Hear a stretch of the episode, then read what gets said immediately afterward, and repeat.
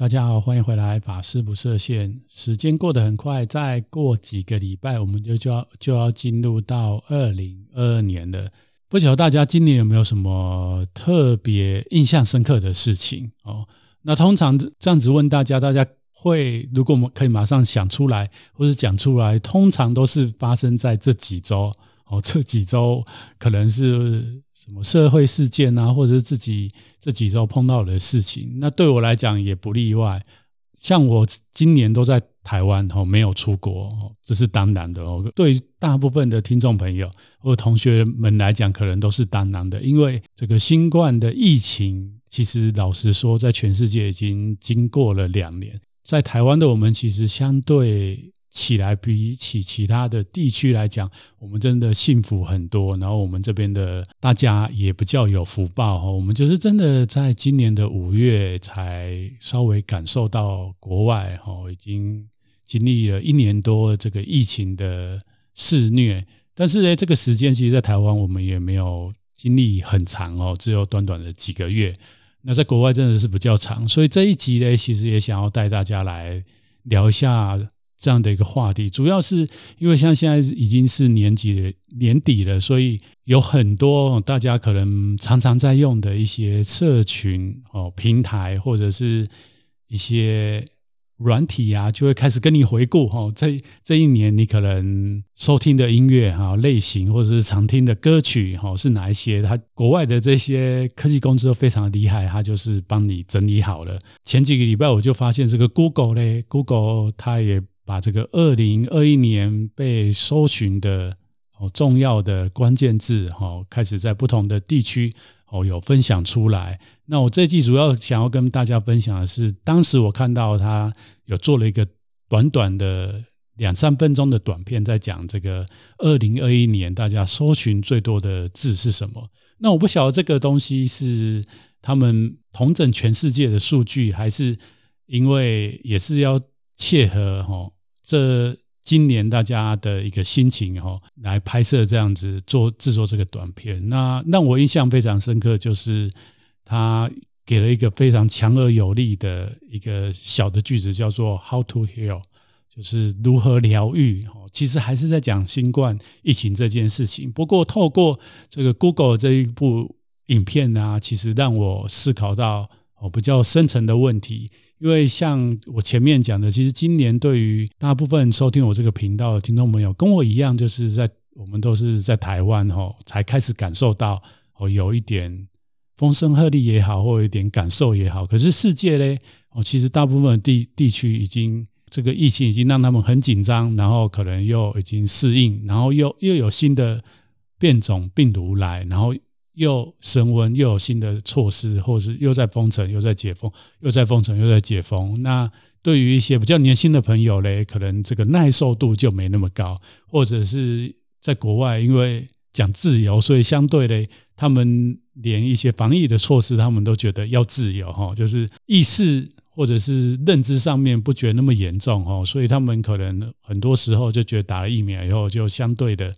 哦比较放松，结果没想到。这个病毒还是一直长长相伴随在他们的生活环境当中哦，就算打了疫苗，还是会得到这个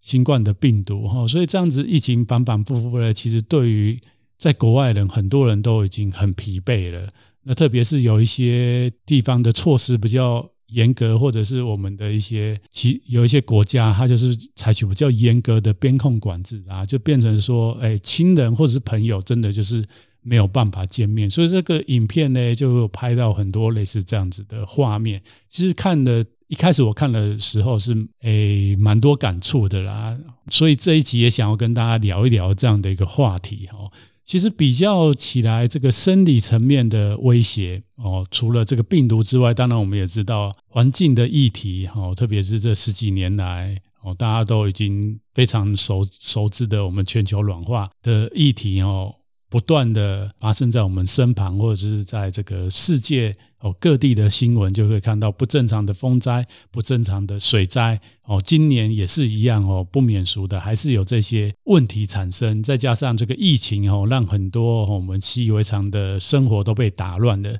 所以比较起来，这个外在的其实内心的部分因为我在节目里面也常常分享，或是跟大家聊到这观念，就是我们现在科技虽然那么发达，但是我们真的好像还没有一个科学仪器，哦，可以一照哦，就像那个 X 光，或者是呃，因为这个新冠肺炎的，大家呃去公共场合，或是有一些。有一些活动啊，就是要量体温哦，或是喷酒精在你手上哦，就是没有像这个体温计这样一照就知道，哎，你的心现在空了一个洞，或者是你现在因为某一些事情哦，所以很忧郁哦，心情很 blue 哦，真的，我们好像科技虽然到现在。哦，特别是人类这几百年科技，忽然是几千年来哦，飞快式的火箭式的成长，但是我们还是没有这样的一个科学的工具去量测我们内心的状况，是马上就可以量测的。所以呢，这个疫情两年呢，其实对于大部分的人来讲，或多或少，包括我自己啊，我都在想说，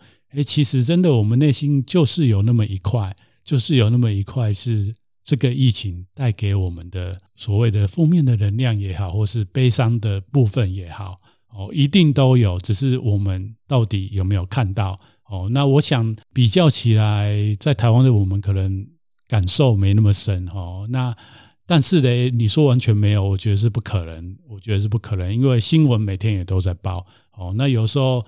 或许有一些地方的新闻或者一些画面，还是会引起我们的。感伤或者是我们的不舍哈，那我觉得这个就是佛法讲的，我们人就是有情众生嘛。何谓有情呢？其实就是我们碰到外境的事情的时候，我们会有有感受，然后我们会有思考，然后我们会对于这样的情境，我们会做出定义，我们会给予它一个情感。我这个就是佛教讲的有情的观念。当然，在佛教术语里面会。给他一个非常严格的定义。那如果有学佛的听众朋友们，或是一直以来都都有在看佛教哲学或是佛教知识，就知道有情跟无情最大的差别就是有情的生物，我们主要就是有所谓的受想行识，就是我们碰到一件事情哦，外在感受到一件事情，有所谓的觉受。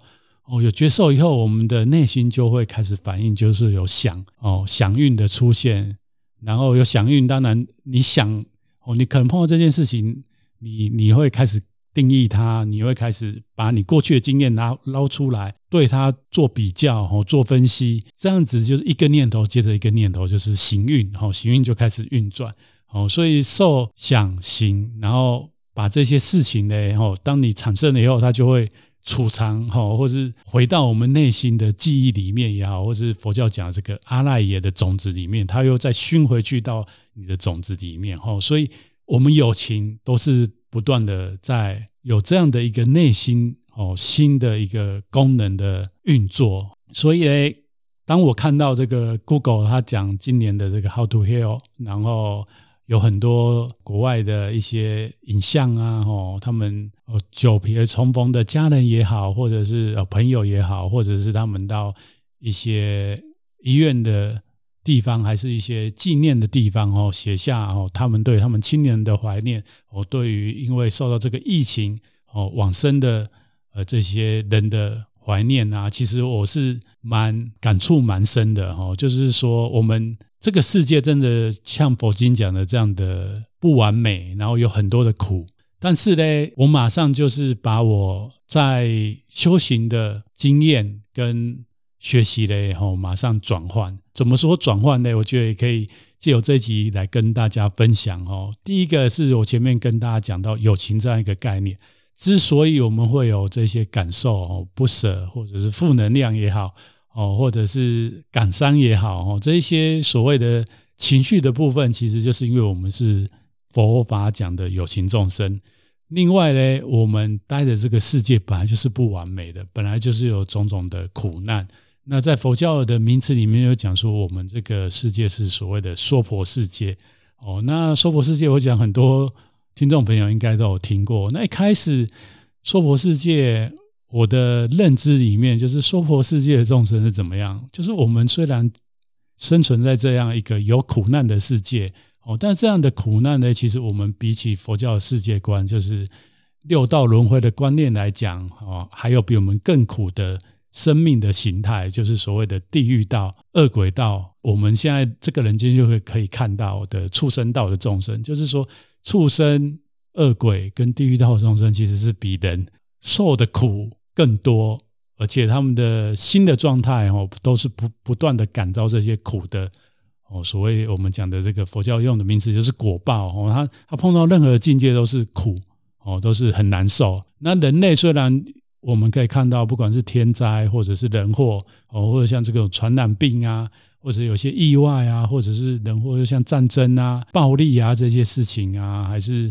虐待啊这些事情啊。但是呢，哦，我们人道众生在这些苦难当中，是我们我们的这个肉体还是可以看守的。哦，一开始我对于娑婆就是哦，还有另外一个名词叫堪忍这个名词来讲，我觉得。哦，我的认知是这样。不过呢，后来我再去认识才知道，哦，为什么佛说我们这个世界叫做娑婆啊，或或称堪忍，是因为最大的问题是因为我们有这些苦难，我们也感受到这些苦，但是我们却在这样的世间里面，我们不知道如何解脱，就是想要，我们没有想要离开这个世界，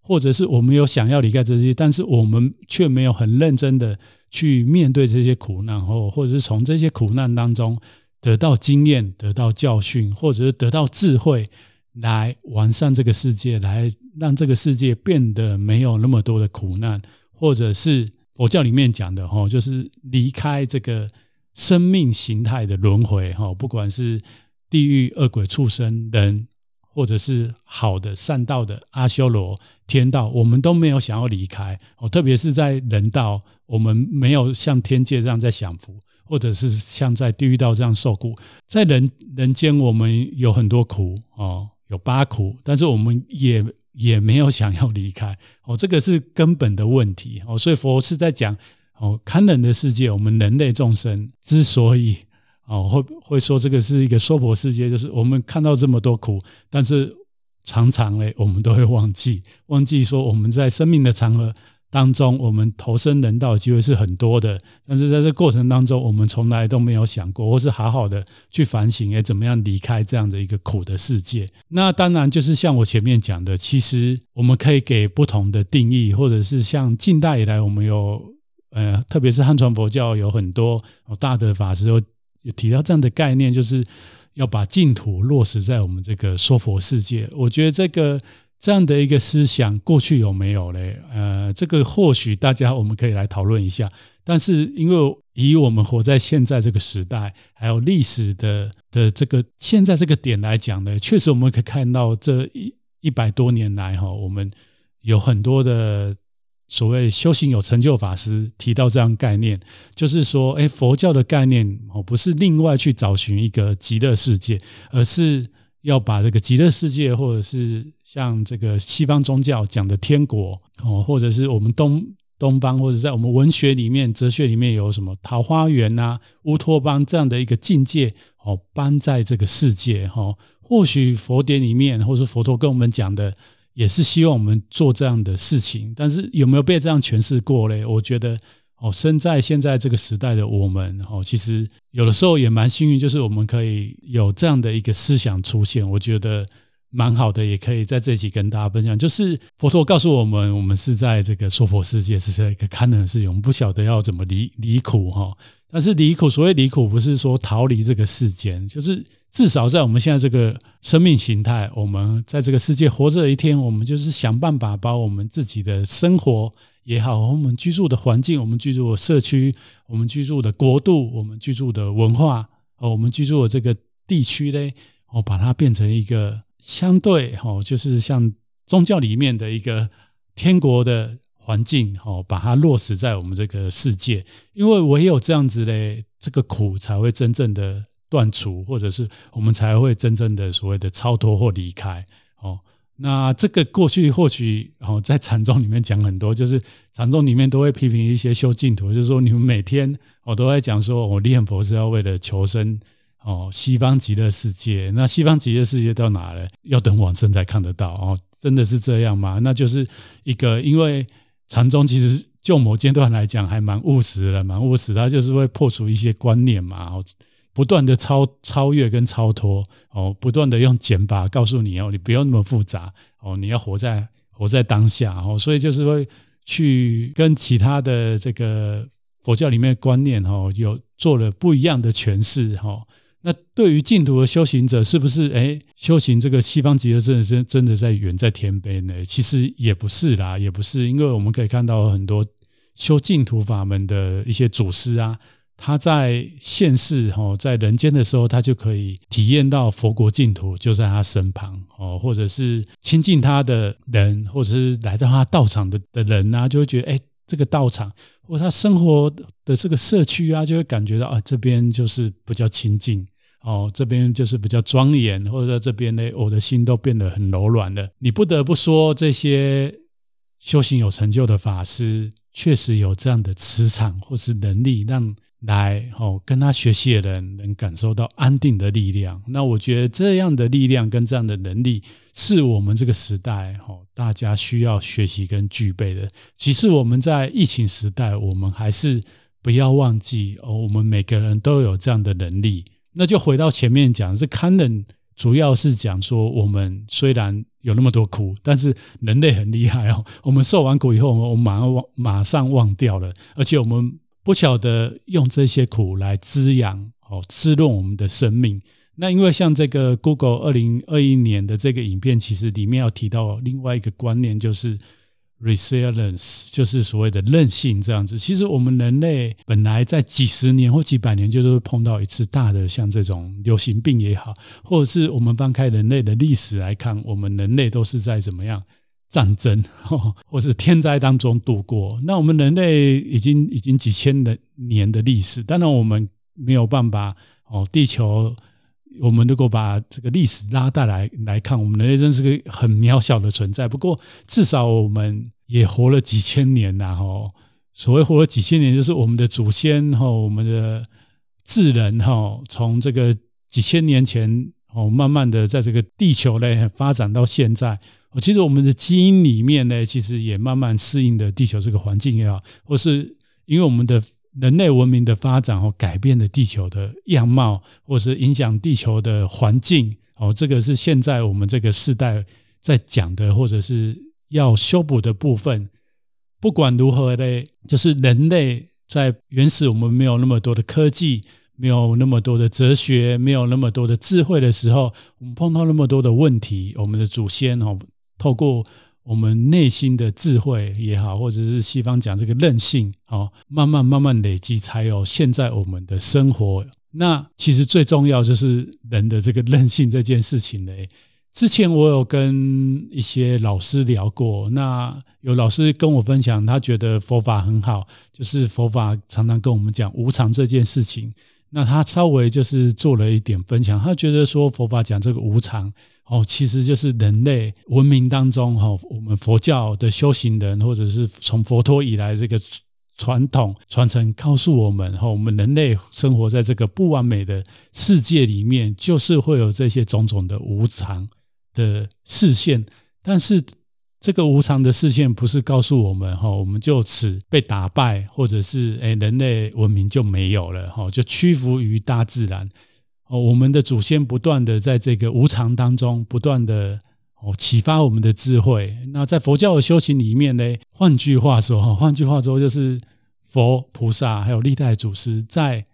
苦难当中，不管是自己遭遇的苦难，还是在帮助众生当中哦，我们。跟众生一起经历这些苦难，在这些苦难当中呢，转化成为我们修行的方法哦。大家知道佛陀证悟以后，一开始讲的这个四谛法，苦集灭道，就是你要先知道苦，你才能去找苦的原因哦。收集了这些原因，你才能针对和对症下药哦，然后最后你才得到这个灭苦的方法，得到这个道哦，佛道。所以佛陀的这个教法呢，其实用科学哈来解释，其实是非常相信科学。就是我们碰到一个问题以后，我们去找出发生这个问题的原因是什么哈。那这个问题的原因，以科学来讲，我们当然就是会有做一些假设，然后我们会有一些条件来限制哈。为了要找寻这个答案哦，然后来做一些限制，然后带入一些参数，然后做了很多实验，得到一个方法。那但是呢，对于佛教这个宗教来讲，哦，佛陀在证悟了以后，他体验到的东西，他讲出了因缘法，就会知道，其实我们还没有到那样的能力，我们只能用我们可以归纳的哦因缘，然后透过这些因缘，我们去做出适当的回应或反应，然后让我们所受的苦比较少，或者是以我们的经验来让后面的人哦可以活得更好，或者是哦让我们的文明可以更加的丰富哦。所以其实这个老师就提到说，哎佛。佛法讲这个无常，其实他觉得就是这个灾害管理在讲的这个韧性哦，或者心理学在讲我们每个我我们每个人类哦，所谓心理韧性这件事情哦，所以这个 Google 这个影片里面有提到这个韧性这件事情，其实看了以后我就想到哦，之前跟老师聊到了这部分，我觉得也可以在这一集跟大家。来做一个简单的分享。那以上就是这一集想要跟大家做的分享，就是我们活在这个不完美的世界里面哦，但是因为先人哦前人的努力，才有今天的我们。那前人的努力也是在这个变化无常哈，然后在没科技没那么发达，或者在更原始的时代哈，我们的祖先哈平手知足哈，慢慢发展到现在。那现在我们虽然有这些科技，但是人类我们还是有很多未知，或是佛法讲的因缘哈，我们其实是没有办法，还没有到那个样的文明或那样的能力去看清楚这个问题产生所有的因缘，但是我们可以。透过我们现在哦所拥有的智慧、拥有的能力哦来改善哦，或者是调整。那我们这个世界哦，就算我们现在有这些科技，我们还是会碰到这些苦。重点是我们如何透过这些苦，或者在这些苦难当中来丰富我们的生命，把这些苦转化为哦我们继续成长，或者是丰富我们生命哦，让我们生命更加的强壮。乃至把我们的经验遗留下来，给我们后代子孙一个很大很大的人类的一个资产，是这一集我想要跟大家做的分享。那希望这一集的节目呢，可以带给你一些启发，还有就是把佛法讲的让大家比较能初学的人比较能听得懂哈。那谢谢大家这一年来的这个支持，那也一样哈。如果大家喜欢小唐这个节目，请。继续的追踪，然后并且收听，还有就是把这个频道分享给你身旁，如果有对于佛教哦或者是宗教有兴趣或想要知道的人来收听。好的，那我们就下一集见喽。